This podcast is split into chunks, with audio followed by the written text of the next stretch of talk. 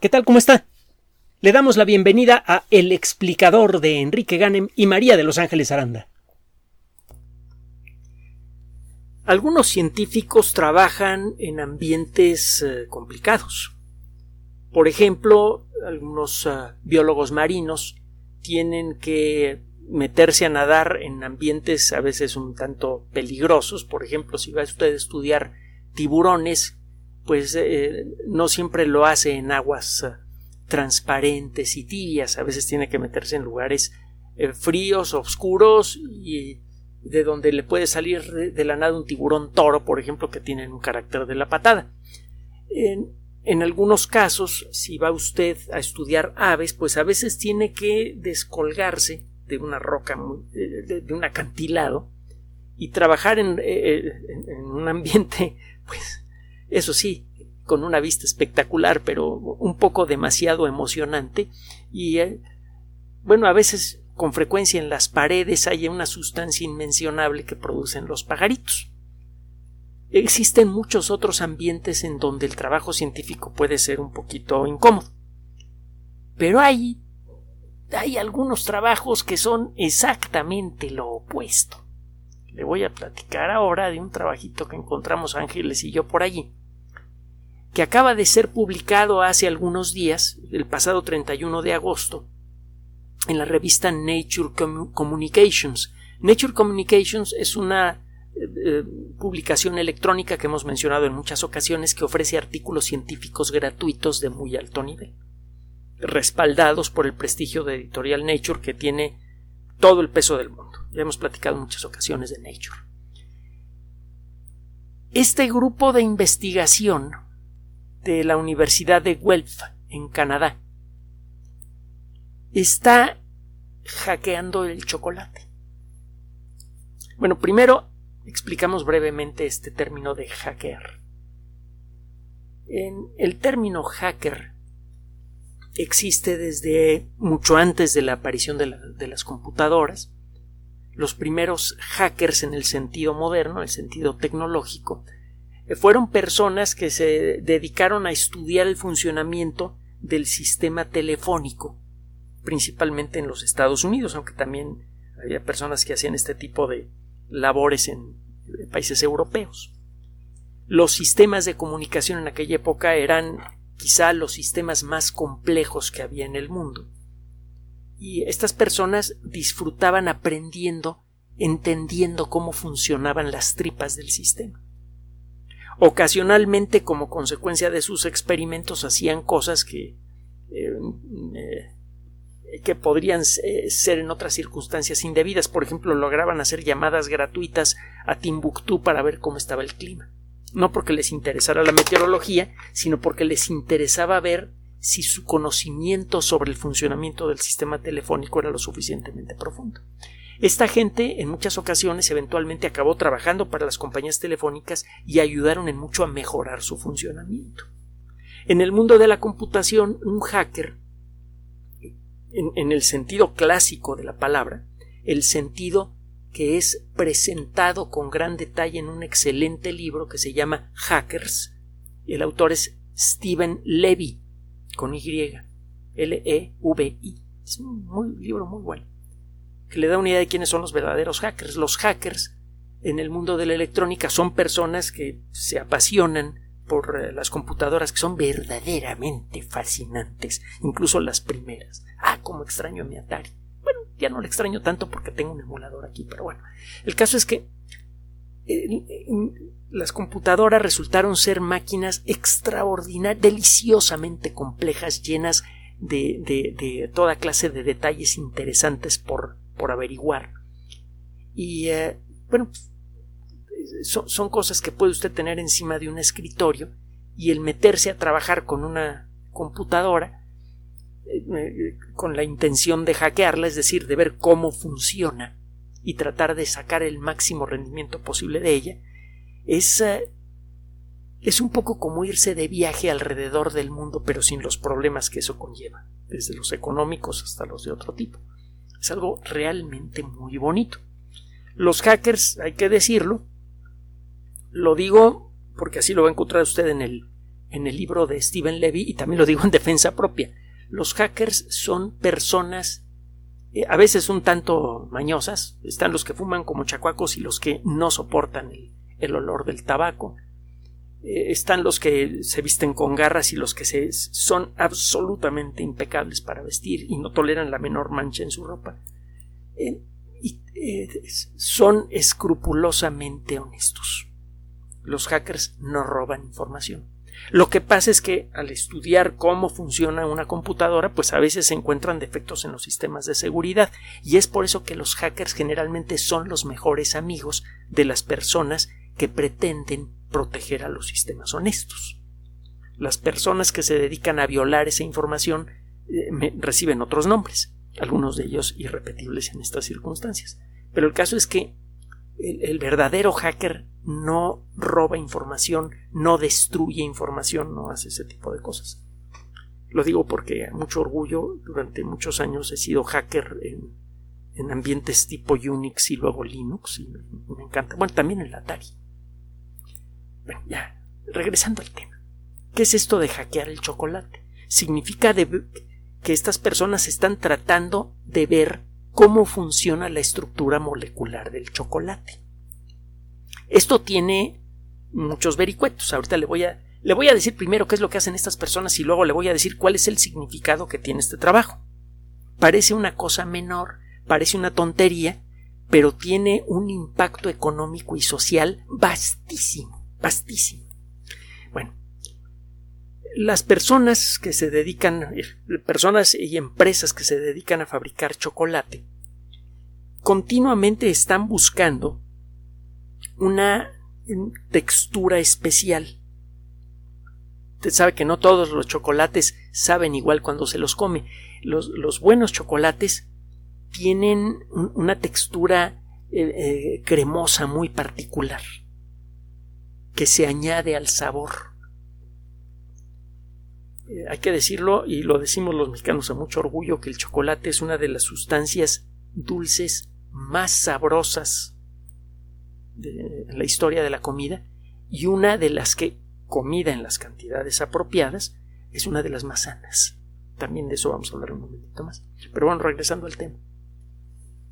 El chocolate entonces necesita normalmente de un tratamiento bastante complicado, de un proceso que muchas veces es secreto, cada compañía tiene, tiene su propia técnica, para conseguir esta textura. El secreto involucra está eh, eh, aumentar y disminuir la temperatura del chocolate con un cierto ritmo y a veces agregarle en algún punto particular de ese ciclo de calentamiento y enfriamiento el agregarle alguna cosilla eh, en, el punto correcto por ejemplo un poquito de azúcar o un poquito de leche alguna cosa de este tipo esto tiene un impacto importante en la industria del chocolate si se equivoca usted un poco con la textura, acaba usted generando un producto que la gente no va a comprar, aunque no sea malo. No va a tener esa textura tan sabrosa. Usted puede hacer trampa, como ha sucedido por, por eh, siglos ya, y agregarle algunas cosas que no debe al chocolate, que sí le dan esa textura, ese sabor, pero que reducen en mucho sus cualidades eh, eh, alimenticias. Incluso pueden hacer peligroso el consumo excesivo de chocolate. Por ejemplo, cuando le agrega eh, grasas saturadas que vienen de la leche. Entonces, este, ese chocolate adquiere un sabor fabuloso, pero puede tener efectos importantes en la fórmula del colesterol en la sangre, etcétera, etcétera. Y eso puede generarle problemas circulatorios, etcétera. Bueno. ¿Cómo fabricar chocolate? que tenga esa textura tan, tan fabulosa que, que le conocemos al buen chocolate, de manera sencilla, barata y sin tener que agregarle cosas que le resten virtudes a este producto. Está en chino saberlo. Para comenzar, el chocolate, pues, probablemente lo sabe usted, viene de una planta que produce unas eh, semillas que se tienen que tostar en circunstancias especiales y luego usted muele ese material y genera lo que se llama la, manteca de cacao. La manteca de cacao es una mezcla extraordinariamente compleja de moléculas orgánicas. Va a encontrar usted ahí de todo. ADN, proteínas, grasas, azúcares. Y de, de, cada una de esas familias de sustancias va a encontrar muchas variedades, sobre todo en el caso de las grasas y las proteínas. Algunas de esas sustancias, de hecho muchas de esas sustancias, tienen un efecto menor, casi eh, dispensable, casi, eh, casi inútil en la textura y en el valor nutricional del chocolate. Si usted podría quitar esas sustancias, aumentarlas y nada pasa. Muchas de esas sustancias no afectan, no están involucradas en este proceso de conseguir que el chocolate adquiera esta textura cremosa. Lo que hicieron estos investigadores es utilizar tecnologías avanzadas para ver qué le pasa a la manteca de cacao durante el proceso de templado. Este proceso en el que usted calienta el chocolate y luego lo enfría y luego lo vuelve a calentar eh, eh, con un cierto ritmo y agregándole cosas en el momento apropiado para que al final adquiera esa textura sabrosa. Digo, seguramente hicieron su trabajo con microscopios y todo lo que usted quiera en el laboratorio, pero yo le aseguro que de vez en cuando le daban una probadita a su experimento científico.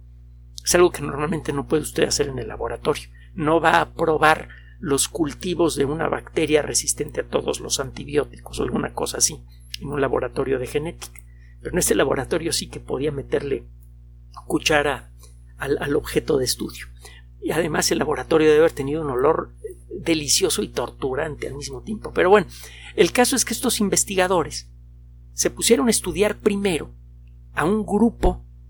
Eh, bueno, déjeme echar un poquito para atrás la experiencia que se ha adquirido a lo largo de siglos en la fabricación de chocolate ha revelado que de todas las familias de sustancias químicas que encuentra usted en un ser vivo, la gran familia de las grasas, de los lípidos, para utilizar el nombre más formal, es la responsable por la textura final del chocolate. Hay algo en alguna de las grasas o en algunas de las grasas del chocolate que cambia cuando usted somete a la manteca de cacao a este proceso de cambio de temperatura. Ese cambio es lo que le acaba dando la textura sabrosa al chocolate. Bueno, partiendo de eso, este grupo de investigación se enfocó en un tipo particular de grasas que en realidad es una gran familia de sustancias que pertenecen a la gran superfamilia de los lípidos, la familia de los triglicéridos. Son moléculas que tienen tres patitas moleculares y por eso se llaman triglicéridos. Cada patita tiene características moleculares muy peculiares. Otro día platicamos de cómo cómo se clasifican las grasas y qué características moleculares tienen. Es un tema también bien sabroso, a veces en el sentido literal. Bueno, regresando de nuevo entonces a este asunto. Eh, usted va a encontrar una gran cantidad de triglicéridos en las grasas, eh, en las grasas en, la manteca de cacao. Y eh, bueno, pues eran los principales sospechosos de ser los responsables por este cambio en la textura de la manteca de cacao durante el proceso de templado. Se pusieron a trabajar, no llegaron a nada. Pero casi por accidente se dieron cuenta de un detallito por ahí. Hay dos tipos de moléculas que pertenecen también a la gran superfamilia de los lípidos, pero con una estructura molecular diferente, que se encuentran en pequeñas cantidades en el chocolate. Están los ácidos grasos libres, que son moléculas pequeñitas, muy sencillas, y están los fosfolípidos. Los fosfolípidos son moléculas que pertenecen a la familia de las grasas, pero que a diferencia de los triglicéridos saturados, resultan ser sabrosas en muchos casos y resultan tener un gran valor biológico, por muchos motivos diferentes. Los fosfolípidos, por ejemplo, forman el componente principal de la membrana de las células vivas de los animales. Si, usted eh, inventara una sustancia que destruyera todos los fosfolípidos y se le echa encima, usted se disuelve, se deshace, se le rompen todas las células. La membrana de las células está hecha de fosfolípidos. Puede usted encontrar información desde luego en la Wikipedia. No nos vamos a meter con demasiados eh, eh, repitiendo cosas que usted puede encontrar por otro lado. los fosfolípidos fueron descubiertos en 1847 eh, una sustancia muy conocida que es agregada en muchos alimentos o que viene en, alimentos y a veces es enriquecida eh, artificialmente es la lecitina. La lecitina es un término que, genérico que se utiliza para designar un grupo de moléculas con características eh, parecidas que encuentra usted en gran cantidad en muchos alimentos y que puede servir como un componente adicional para complementos alimenticios. Entonces nosotros necesitamos comer grasas, necesitamos comer proteína, necesitamos comer todas las moléculas básicas, cuando vemos la mayoría de las moléculas básicas del mundo de la biología orgánica para poder mantenernos vivos. El comer eh, lecitina, por ejemplo, integrar lecitina en la alimentación en la cantidad apropiada es una buena idea. Eh, los fosfolípidos también se utilizan, por ejemplo, para eh, envolver medicamentos. Si usted quiere que un medicamento pase más rápidamente del tracto digestivo a la sangre, que no sea destruido fácilmente por eh, las sustancias del estómago, etcétera, etcétera, o, del tracto digestivo en general, usted puede ponerle un poquito de, de, fosfolípido, de envolver en fosfolípido el, el principio del, del medicamento. También si el medicamento es muy agresivo, por ejemplo muy ácido, usted puede disminuir la agresividad del medicamento envolviéndolo en lecitina o en algún otro fosfolípido y eso facilita la asimilación del medicamento sin causar daños. tienen, eh, por todos lados se usan los fosfolípidos eh, en, en, la industria de la alimentación y también en la industria de la medicina es una familia de, moléculas razonablemente bien conocida. Bueno, se sabe que hay pequeñas cantidades de fosfolípidos en, el chocolate por necesidad. Cualquier sustancia que venga de un ser vivo va a tener fosfolípidos. Sí, solo que lo que encontraron estos investigadores fue esto. Se pusieron a trabajar como trabajaría un hacker. En el mundo de la computación, si enfrenta usted un sistema desconocido y quiere ver cómo funciona un cierto programa de cómputo, una cosa que puede usted hacer es primero familiarizarse con el programa. Y luego, si tiene usted acceso a lo que se llama el código fuente del programa, puede usted desconectar una por una las secciones que integran el programa, las rutinas. Echa a andar el programa y ve qué falla. Eso le da una idea de para qué sirve X rutina.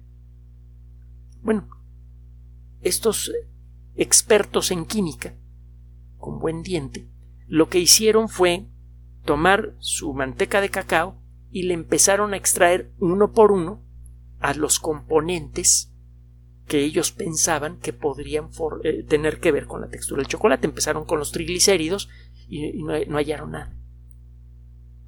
Pero lo que encontraron es que si se agrega una cantidad ridículamente pequeña de fosfolípidos, que son fáciles de obtener de fuentes naturales y fáciles de sintetizar, si se agrega el equivalente al 0.1% del peso total de la mantequilla de cacao, se consigue crear esa textura sabrosa del chocolate simplemente manteniéndolo caliente, le mezcla usted el fosfolípido y luego la enfría a 20 grados centígrados.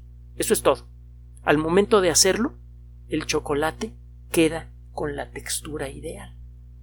Se acabó el asunto de tener que calentar y enfriar con una cierta receta secreta que tomó décadas eh, construir. Ahora simplemente agarra usted su manteca de cacao, le pone un poquito de fosfolípidos, que de todas maneras ya los tiene, simplemente le aumenta en 0.1% en peso eh, el contenido de fosfolípidos, lo mezcla bien lo enfría a 20 grados centígrados y a comer. la textura se pudo reproducir de manera confiable en todos los casos. Entonces esto es interesante, pues sí, qué padre, ¿no? Qué interesante. Bueno, acuérdese que los chocolates los conocemos cuando menos desde la, bueno, la, sociedad humana desde el año 2000 antes de Cristo. Eh, la civilización maya fue la primera en, en utilizarlo para, para, lo que se debe, para comer. Y eh, fue hasta el contacto virtuoso y al mismo tiempo destructivo entre las eh, sociedades mesoamericanas y las sociedades europeas que se mezclaron las, las técnicas de alimentación de un, de un mundo y otro. Fue entonces cuando el chocolate se pudo mezclar por primera vez con leche, porque aquí la leche de vaca no era conocida porque no se conocía las vacas. En ese momento nació el chocolate moderno, el chocolate que usted y yo conocemos. Y bueno, desde entonces, en muchos países del mundo, el chocolate ha sufrido varias transformaciones, por ejemplo, en Bélgica, eh, en Austria, eh, en, España, aquí mismo en México, en Guatemala, etc. Y en la actualidad, la industria del chocolate, pues ya involucra varios centenares eh, de miles de millones de dólares en todo el mundo. Es uno de los productos alimenticios más estimados por su sabor y también por sus efectos en la salud. Cuando el chocolate no lleva demasiadas grasas, eh, cuando no lleva demasiados triglicéridos que muchas veces se le agregan para crearle esa textura de la que hablábamos, el chocolate consumido en cantidad razonable parece que tiene un buen efecto en el sistema circulatorio, en el sistema nervioso, etcétera, etcétera. Recuerde que se dicen muchas necesidades sobre lo que se debe comer y no comer y muchas eh, se habla de muchas dietas eh, raras que se supone están sancionadas por la ciencia. Si quieres saber qué comer, una de las mejores fuentes que hay es la Escuela de Salud Pública de la Universidad de Harvard.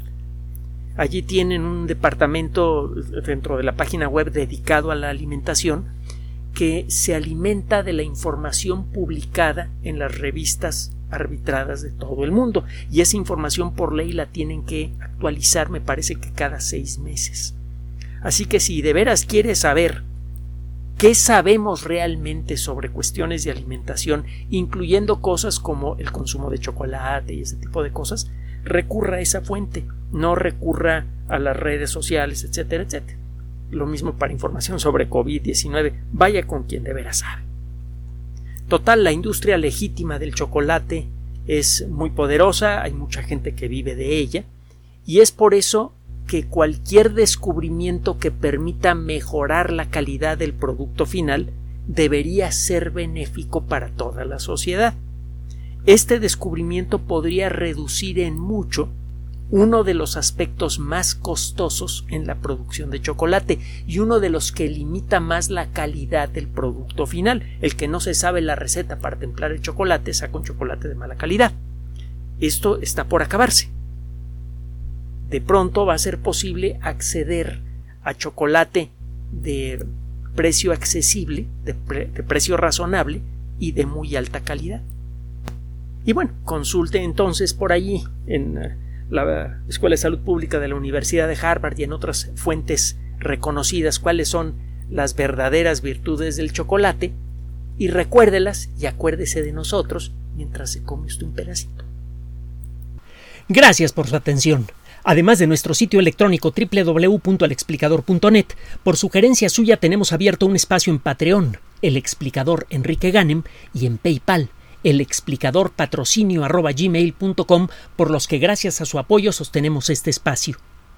Puede usted descargar gratuitamente estos audios en formato MP3 en Spotify y en iTunes como El Explicador sitio oficial y en SoundCloud como El Explicador y con formato de video en YouTube en El Explicador sitio oficial.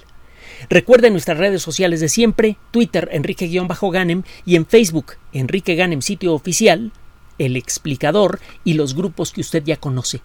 Finalmente, el explicador siempre somos María de Los Ángeles Aranda y Enrique Ganem. Gracias.